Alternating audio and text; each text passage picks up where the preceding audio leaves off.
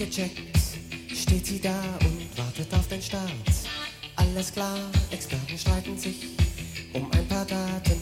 Crew hat dann noch ein paar Fragen, doch der Countdown läuft.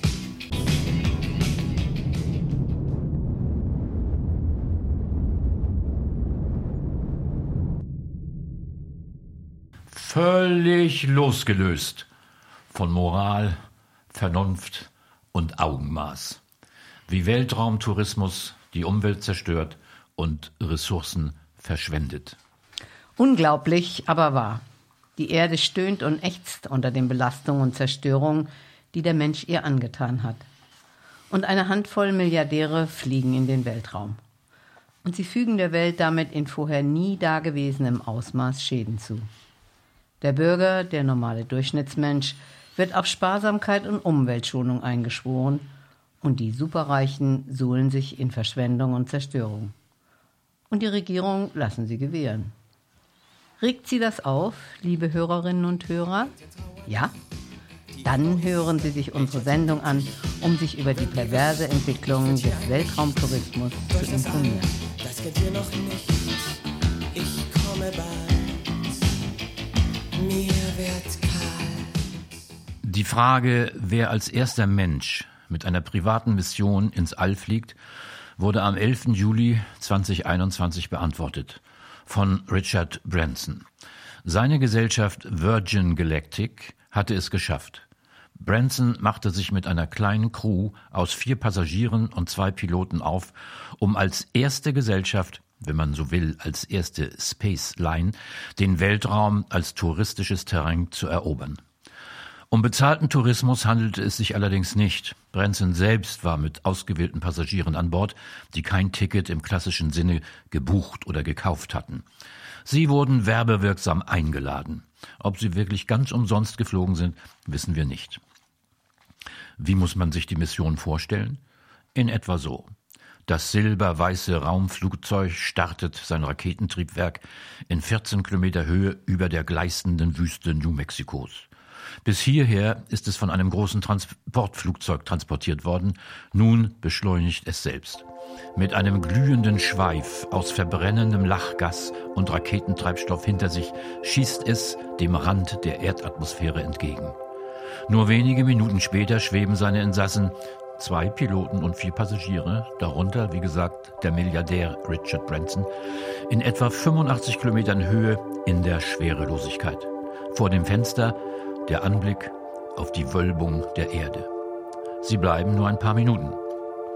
Nach dem rasanten Aufstieg der sanfte Fall.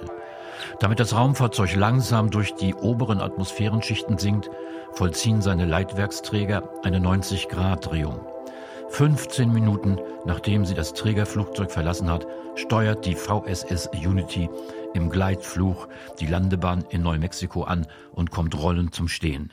Nach 35 Minuten ist das ganze Spektakel vorbei.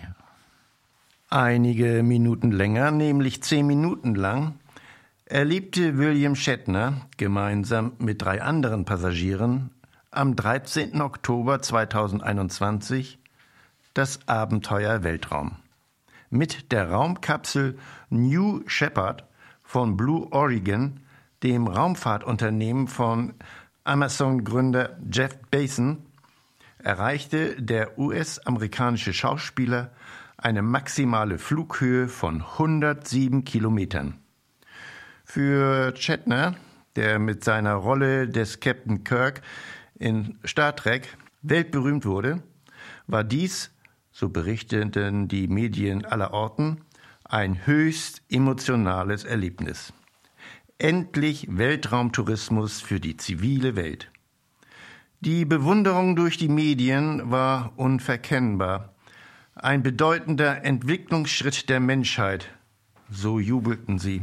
Wissenschaft spielt hier nur am Rande eine Rolle. Na klar, den Beweis anzutreten, dass man ein Raumschiff starten, fliegen und direkt wieder landen kann, muss man als ingenieurtechnische Meisterleistung werten.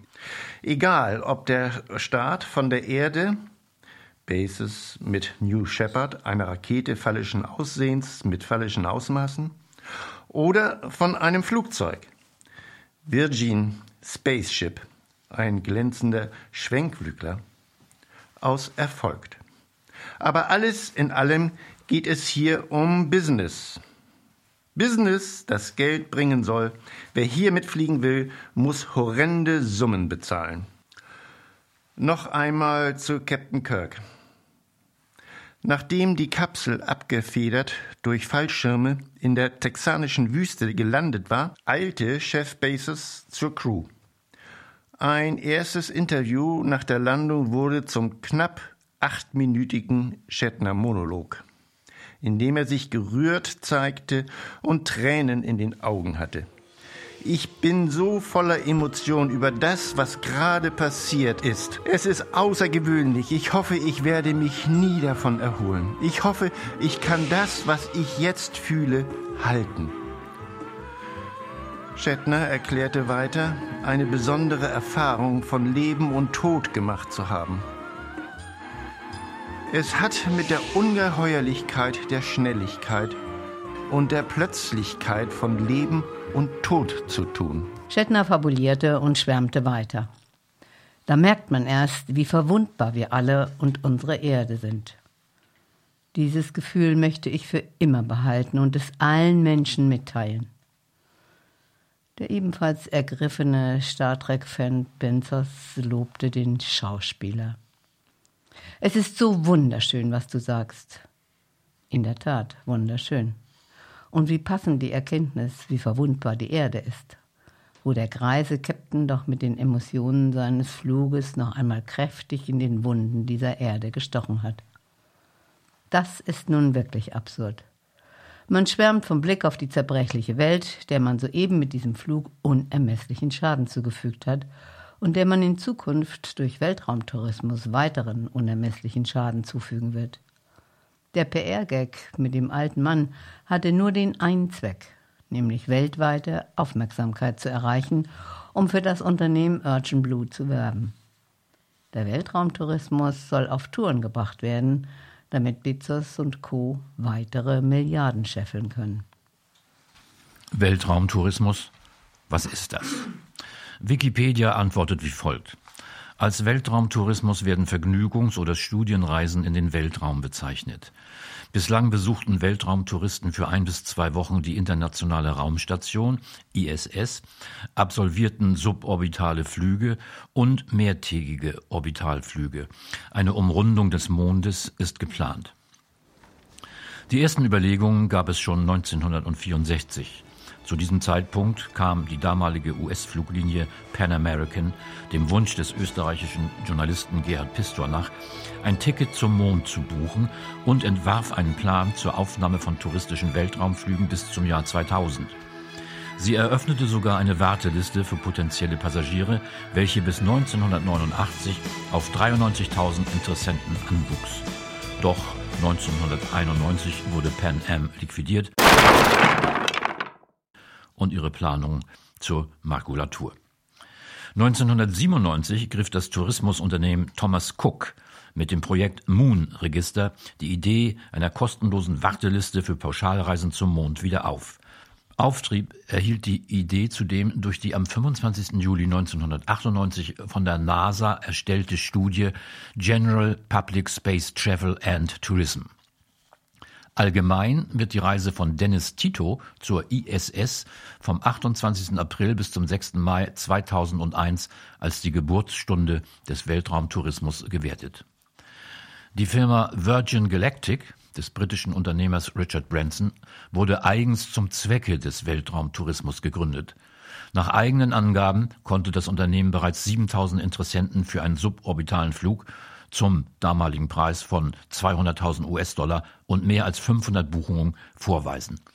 Branson kündigte 2006 an, ab 2008 Linienflüge ins Weltall anzubieten und durchzuführen, was ihm nicht gelungen ist. Aber 2021 hat er es geschafft, die ersten Gäste, wenn auch nicht echte Touristen, an den Rand des Weltalls zu bringen.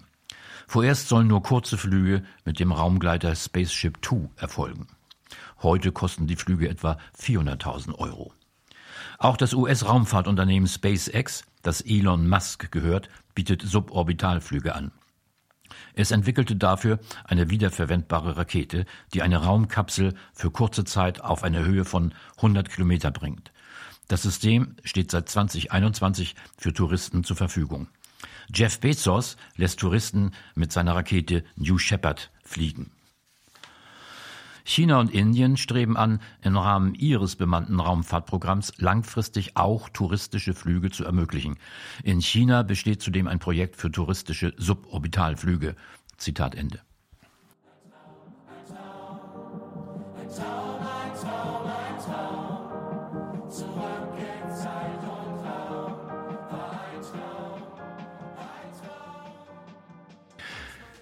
Im Spiegel 2023 in der 44. Ausgabe wird der deutsche Astronaut Matthias Maurer zitiert. Er hat mit seiner Kollegin Sarah Connor ein Buch über seinen monatelangen Aufenthalt auf der Raumstation ISS geschrieben.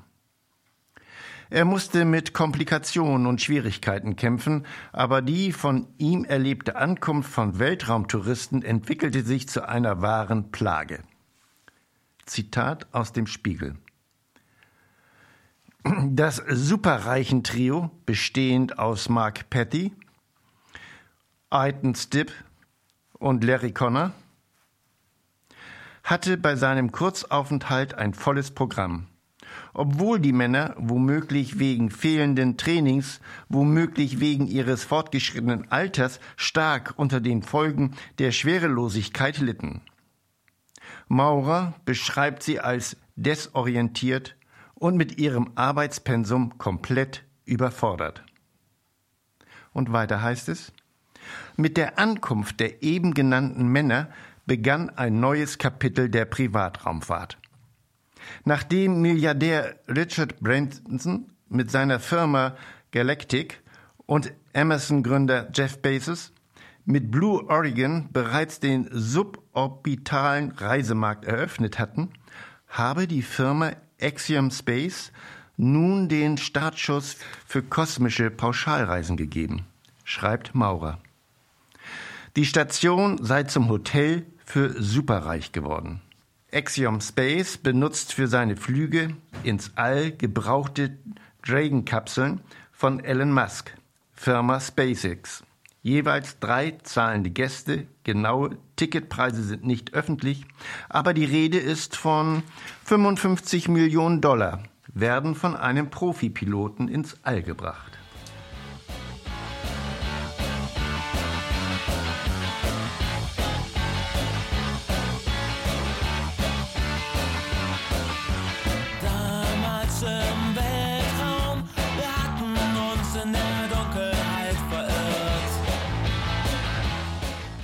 Es hat sich etwas getan. Weltraumtourismus ist nicht mehr nur eine Utopie. Wir haben es bereits mit Flügen zu tun, die ihre Planung längst überwunden haben und real durchgeführt werden. Früher konnten die Reichsten der Reichen ihr Geld ausgeben, indem sie in Privatflugzeugen um die ganze Welt herumflogen oder sie konnten in der Karibik mit ihren Yachten von Insel zu Insel schippern. Das ist nun Luxus zweiter Klasse. In der ersten Klasse lässt man sich heute in den Weltraum schießen.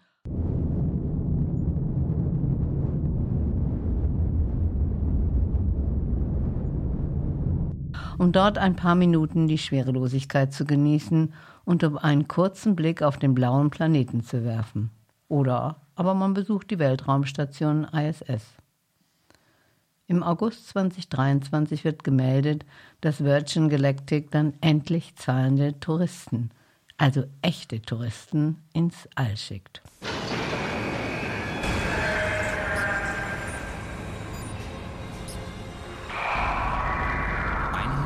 Jahre Urlaubserfahrung?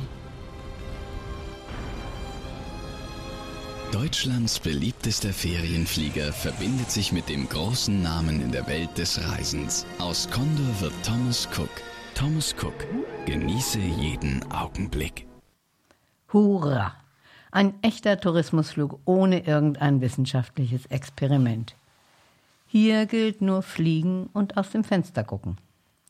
Mit drei Touristen an Bord ist die VSS Unity in Richtung Weltraum abgehoben. Unter ihnen war eine Mutter-Tochter-Gespann, das ihre Tickets bei einer Lotterie gewonnen hatte.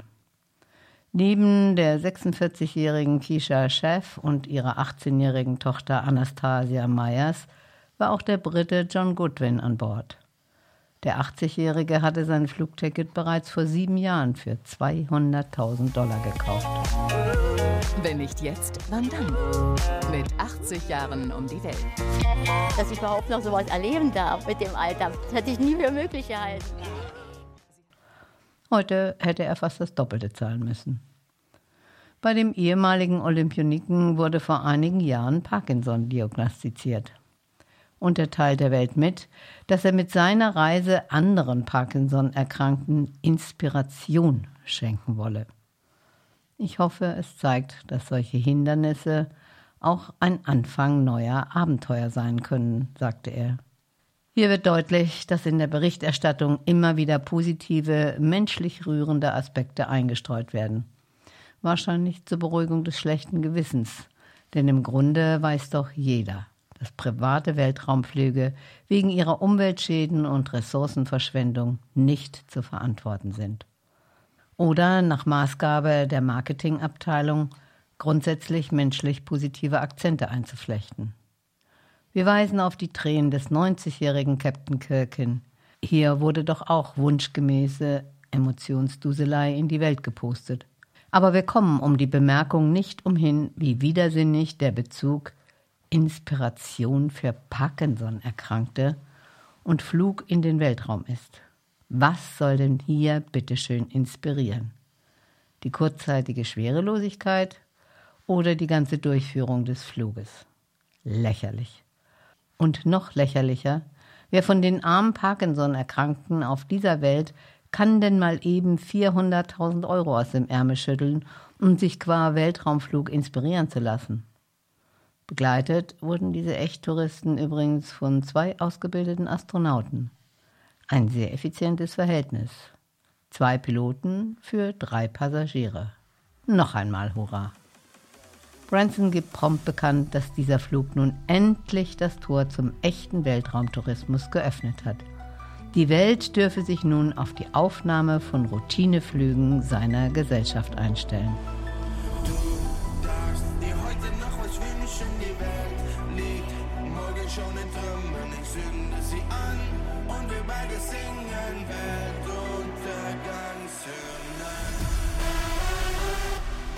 Wir müssen uns also auf eine deutliche Zunahme von privaten Weltraumflügen einstellen. Investmentbanken und Branchendiensten zufolge beträgt das Umsatzpotenzial des gesamten Weltraumtourismus 2030 drei bis zwölf Milliarden Dollar.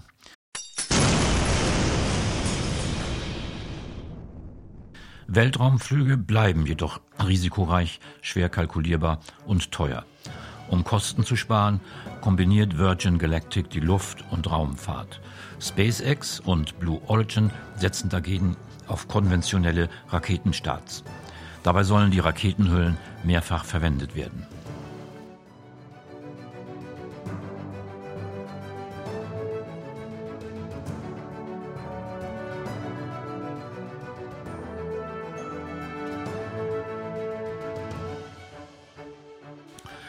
Im vergangenen Jahr hatte Blue Origin sechs Menschen mit dem weitgehend automatisierten Raketensystem New Shepard für einen Kurztrip ins All geschickt. Die Raketenbezeichnung New Shepard ist eine Verbeugung vor dem Astronauten Shepard, der an der ersten Mondmission teilgenommen hatte. Beim ersten Flug im Juli 2021 war unter anderem Amazon-Gründer Bezos selbst an Bord.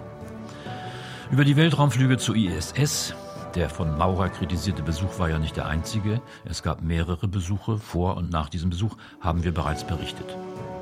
Noch einen Schritt weiter geht SpaceX.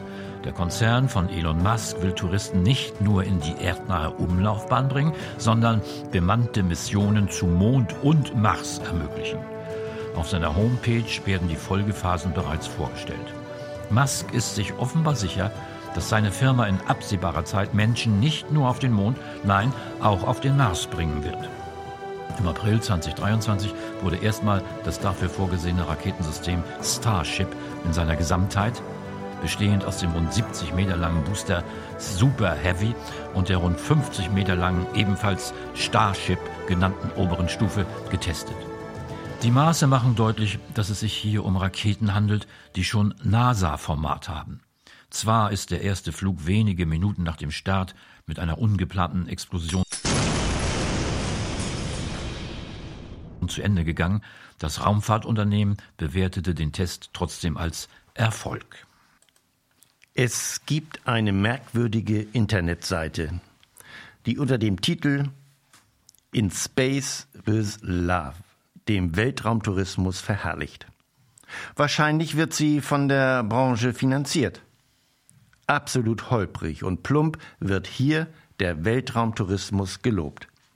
Hören wir mal rein. Die positiven Auswirkungen des Weltraumtourismus in der Welt.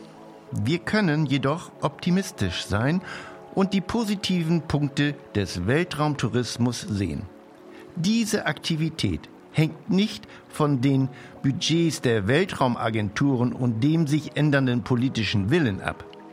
Neue Raumfahrtunternehmen können daher eigenständige Projekte aufbauen der Weltraumtourismus sogar suborbital könnte es auch ermöglichen, die Öffentlichkeit erneut für die Probleme des Weltraums zu interessieren. Und vielleicht machen diese kleinen Sprünge aus der Atmosphäre eine neue Generation von Ingenieuren, die noch weitergehen wollen, zu Träumern. Schließlich handelt es sich um eine wirtschaftliche Aktivität, die es erlaubt, eine echte Industrialisierung und somit eine erhebliche Kostensenkung in Betracht zu ziehen.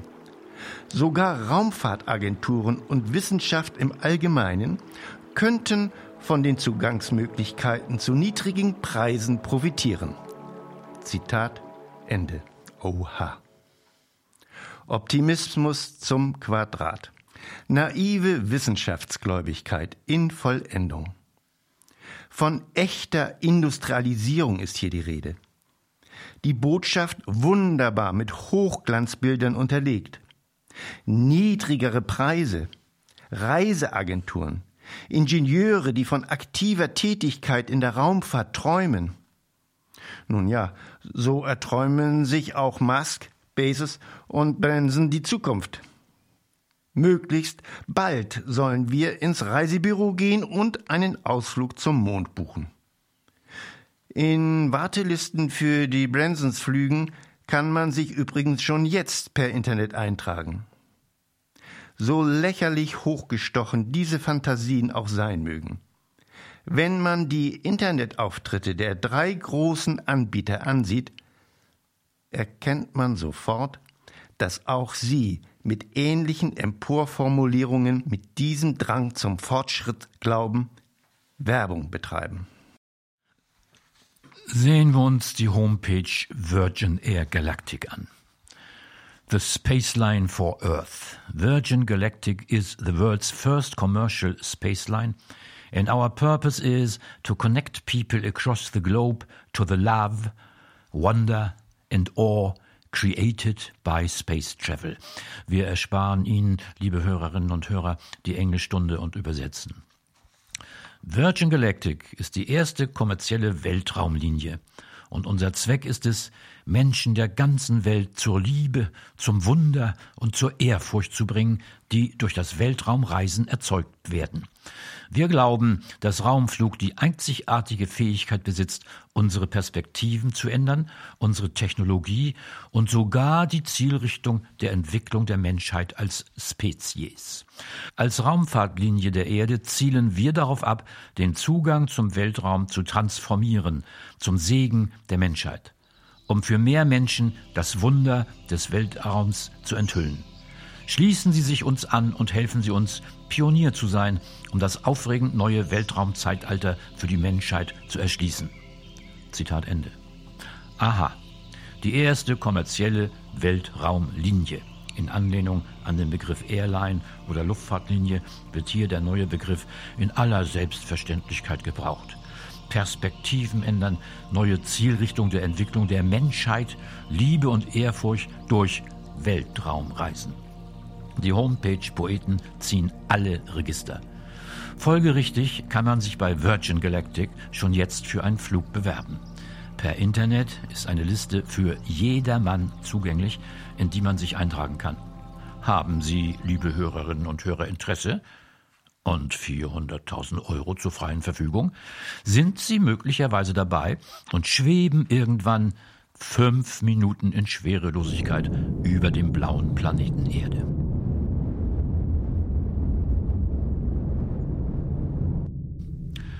Und nun zur Homepage Blue Origin. Auch hier haben die Hausdichter ganze Arbeit geleistet. Und wieder wird mit lautem Paukenschlag verkündet, dass man ja alles nur zum Wohl und Segen der guten alten Erde veranstaltet. So heißt es denn gleich in der Überschrift For the Benefit of Earth. Blue Origin was founded with a vision of millions of people living and working in space for the benefit of Earth. Naja, nun gleich mal auf Deutsch. Überschrift zum Wohl und Nutzen der Erde. Blue Origin wurde mit der Vision vor Augen gegründet, dass Millionen von Menschen eines Tages im Weltraum leben und arbeiten, zum Wohle und Segen der Erde. Blue Origin hat die Vision, dass eine Zeit kommt, in der Menschen in den grenzenlosen Raum des Weltraums eintreten können und dort die Erde schädigende Industrien ansiedeln können. Damit kann die Erde geschont werden. Die Erde, The Blue Origin, der blaue Ursprung der Menschheit. Der Zugang zum Weltraum soll durch wiederverwendbare Raketen vergrößert und erleichtert werden. Blue Origin arbeitet daran, diese Zukunft durch wiederverwendbare Raumfahrvehikel und Weltraumsysteme die sicher sind, wenig kosten und die den Bedürfnissen ziviler und kommerzieller Nutzer und den Bedürfnissen militärischer Verteidigung entgegenkommen, zu verwirklichen. Diese Herausforderungen werden der Geschichte der Raumfahrt neue Kapitel hinzufügen und sie werden die ganze Menschheit unserer Gründungsvision näher kommen lassen. Zitat Ende.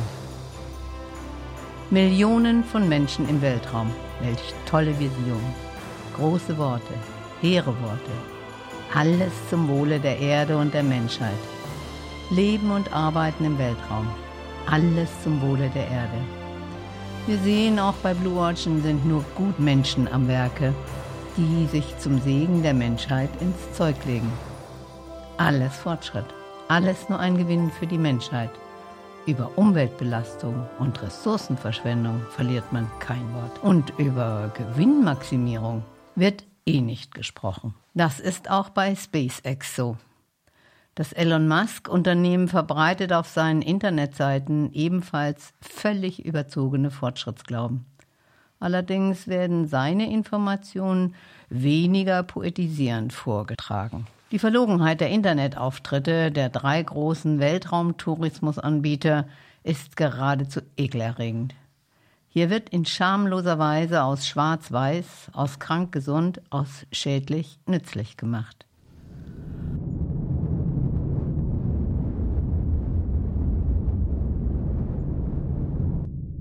Und es ist geradezu unheimlich, wie gleichsam hinter unserem Rücken, nur unter Absonderung lauter positiver Meldungen, der Weltraumtourismus Form und Fahrt aufgenommen hat. Sehr verwunderlich auch, dass von staatlichen Seiten her keine Kommentare gemeint sind, hier natürlich kritische Kommentare veröffentlicht werden. So werkeln alle vor sich hin. Und niemand weist auf die Gefahr hin, dass sich die Klimakrise durch Weltraumtourismus in nicht zu verantwortender Weise verschärft. Angesichts der großen Probleme dieser Welt, vor allem der Klimakrise, ist es durchaus angebracht, darüber nachzudenken, ob Weltraumtourismus überhaupt erlaubt werden darf. Die Realität sieht anders aus. Anstatt Kritik lebhaftes Interesse. 7000 Menschen boten mit, als Jeff Bezos vor seinem ersten Weltraumflug einen Platz in seiner Raumkapsel versteigerte. Wird der 10-Minuten-Trip ins All der neue Hit für Bestverdiener? Viel wichtiger ist natürlich die Frage, wie teuer wird das für uns, für uns alle? Werbewirksam wurde verkündet, dass die Rakete, mit der William Shatner alias Captain Kirk im Oktober und der Amazon-Gründer Jeff Bezos im Juli 2021 ins All flogen, gar kein Kohlendioxid CO2 ausgestoßen hatte.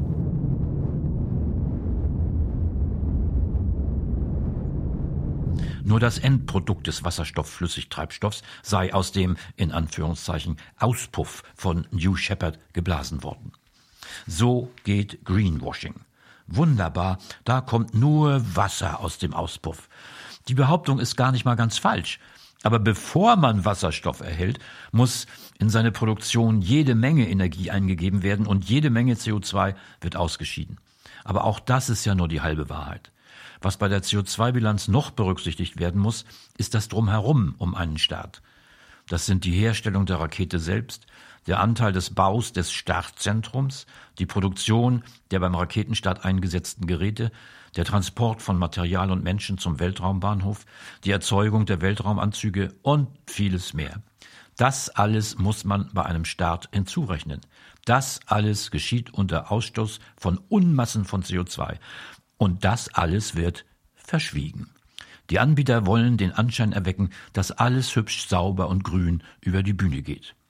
Auch sehr wichtig, ob mit CO2 oder ohne, Raketentreibstoffe schädigen die Ozonschicht und damit die dünne Schicht, die die Erde vor zu viel UV-Strahlung schützt. Selbst bei Wasserstoffantrieb der Raketen, auch der entstehende Wasserdampf zerstört das Ozon.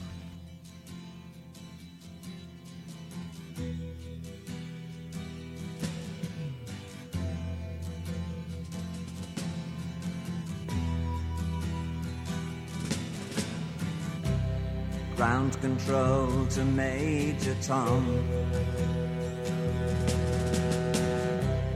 Ground control to Major Tom. Wie man im Internet nachlesen kann, zum Beispiel auf der Seite Alpha von der ARD, schädigen stickstoffhaltige Treibstoffe wie bei Bransons VISS Unity die Ozonschicht noch stärker. Zitat. Bei der Verbrennung entstehen Stickoxide, die hier unten auf der Erde zur Luftverschmutzung beitragen. In den oberen Atmosphärenschichten, wohin zwei Drittel der Raketentreibstoffe gelangen, richten sie jedoch weitaus größeren Schaden an. So die Geophysikerin Eloise Marais, die am University College London ein Forschungs- Projekt zur Atmosphärenzusammensetzung und Luftverschmutzung leitet. Und dort halten sich die Schadstoffe mehrere Jahre lang.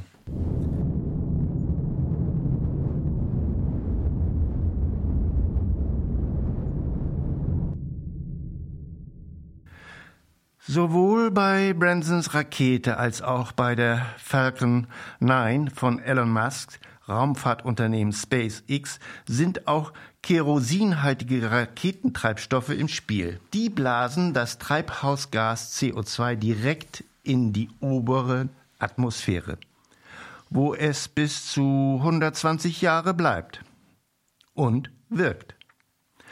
Dazu kommt noch eine erhebliche Menge an Ruß.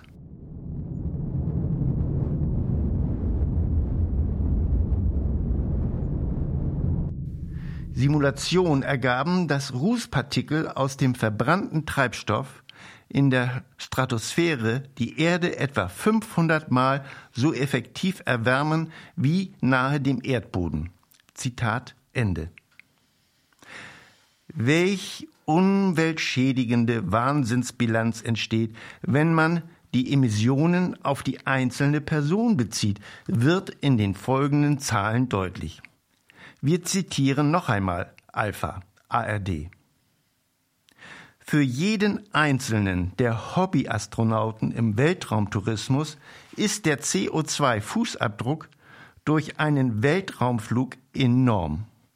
Der direkte CO2-Ausstoß einer kerosinbetriebenen Rakete, wie etwa der Falcon 9 von Elon Musks Raumfahrtunternehmen SpaceX, liegt bei 200 bis 300 Tonnen Kohlendioxid. Diese Menge sei vergleichbar mit einem Langstreckenflug eines Flugzeugs. so die Atmosphärenforscherin Marais. Allerdings teilen sich sämtliche Passagiere, also durchschnittlich drei bis 400 Personen, den CO2-Ausstoß für die eigene Bilanz.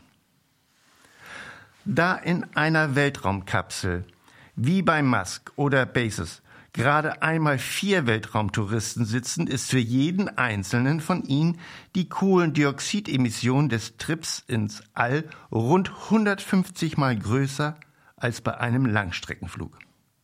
75 Tonnen CO2, rein rechnerisch.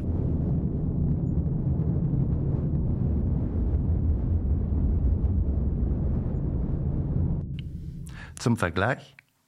Die jährliche Pro-Kopf-CO2-Emission liegt in Deutschland bei etwa 10 Tonnen. Zitat Ende. Bis jetzt sind nur wenige Superreiche geflogen. Aber Virgin Galactic hat schon angekündigt, 400 Flüge im Jahr anzubieten. Um die Konkurrenz wird ähnlich hohe Zahlen vorlegen.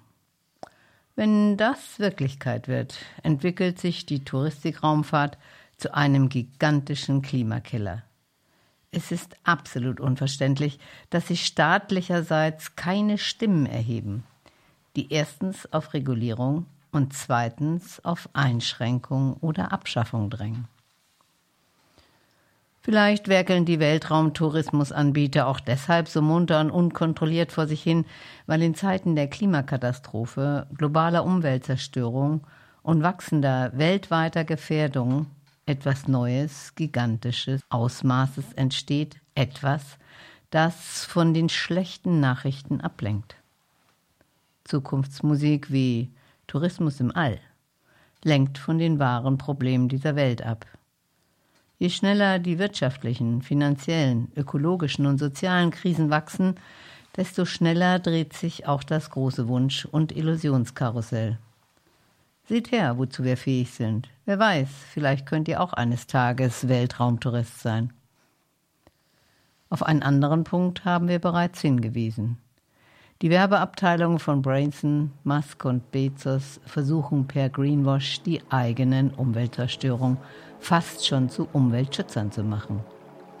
Auf ihren Internetpräsentationen sprechen sie ja davon, ihre Arbeit zum Wohle der Erde zu gestalten und in Diskussionen wird auch gerne mal darauf hingewiesen, dass man ja eine verbrauchte, ausgelaugte, von Schäden gekennzeichnete Erde verlassen kann, um auf anderen Planeten zu landen und um dort zu leben, zu arbeiten und zu produzieren.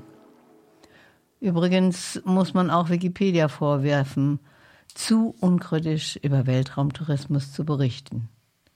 Bei Wikipedia ist der Artikel über Weltraumtourismus so formuliert, wie wenn es sich jeweils um eine kleine Spritztour zum nächsten Badesee handelt. Gewürzt mit tiefem Fortschrittsglauben und höchster Technikbewunderung.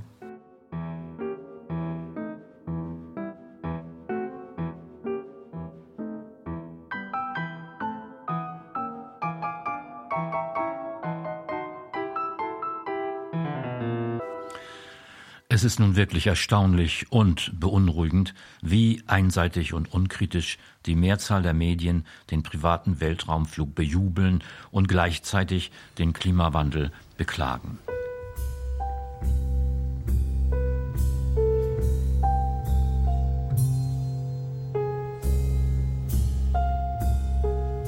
Das Internet ist voll mit einseitigen, unkritischen Jubelberichten über Tourismus im All. Auch Zeitschriften und Tageszeitungen berichten unkritisch und oftmals mit bewunderndem Unterton.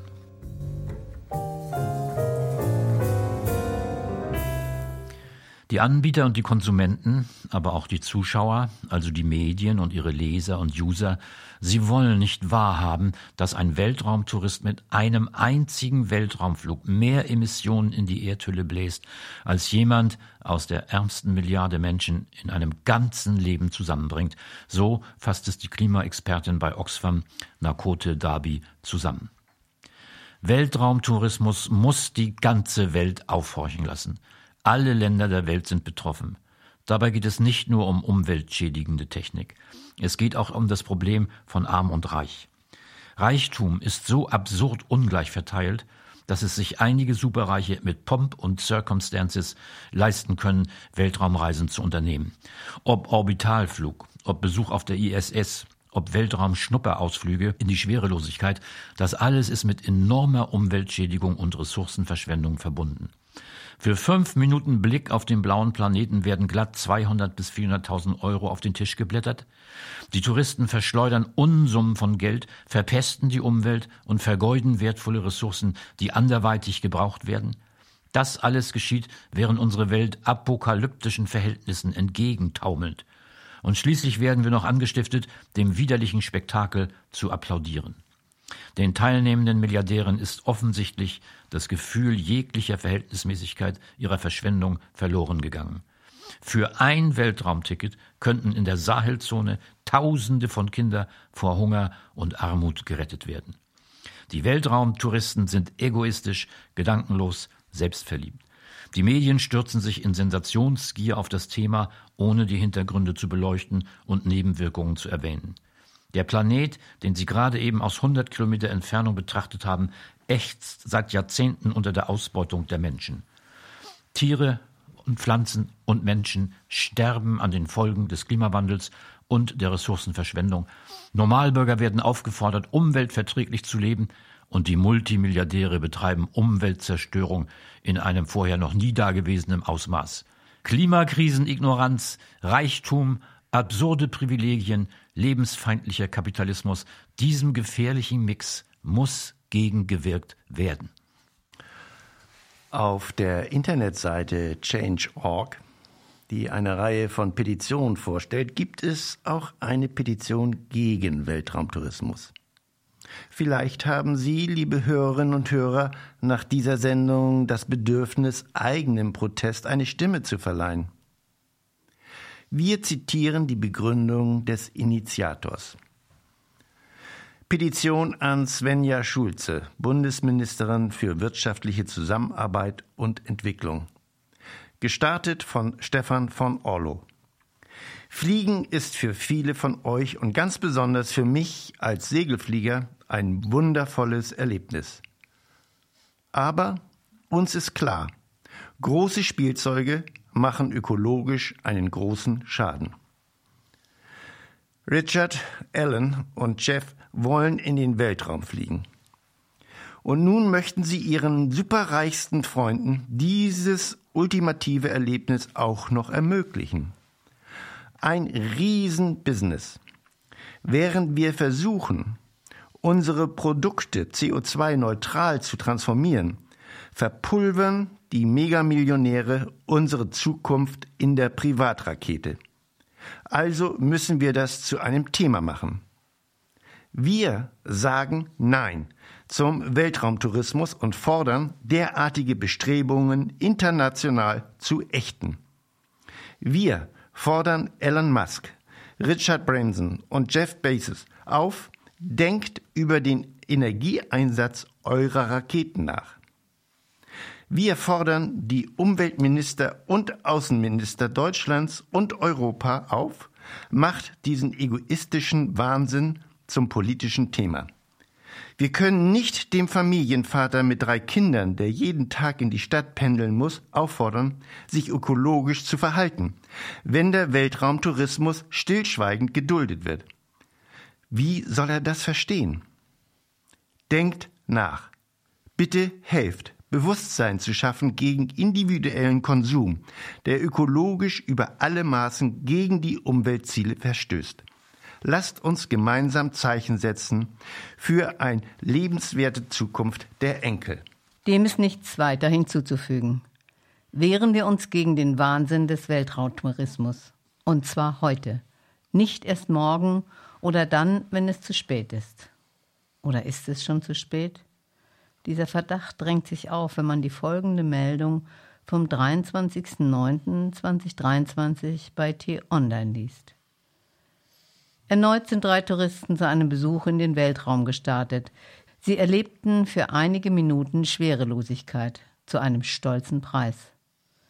Drei weitere Touristen haben mit dem Weltraumunternehmen Virgin Galactic des britischen Milliardärs Richard Branson einen Kurztrip ins All unternommen.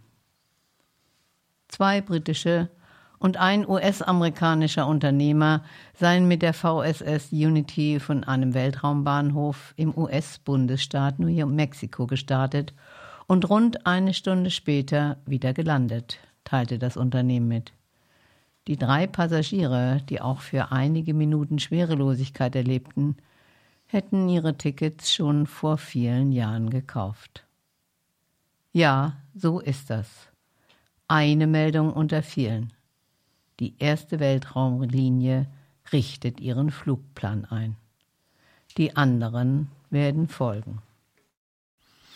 Na, ganz zum Schluss denn doch noch eine gute Meldung, eine sehr gute Meldung.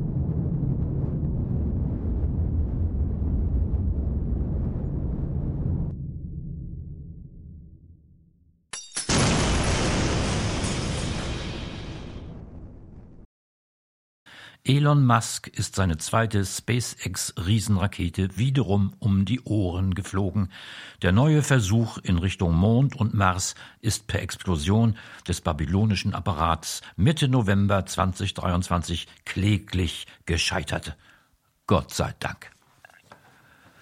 Völlig losgelöst von Moral, Vernunft und Augenmaß. Wie Weltraumtourismus die Umwelt zerstört und Ressourcen verschwendet ein Podcast von Jochen Korte. Es sprachen Sabine Scheuermann, Manfred Scheuermann, Jochen Korte. Musikalische Untermalung Sabine und Manfred Scheuermann. Aufnahmetechnik und Schnitt Manfred Scheuermann, Sabine Scheuermann. Eine Sendung des Freien Radios Neumünster.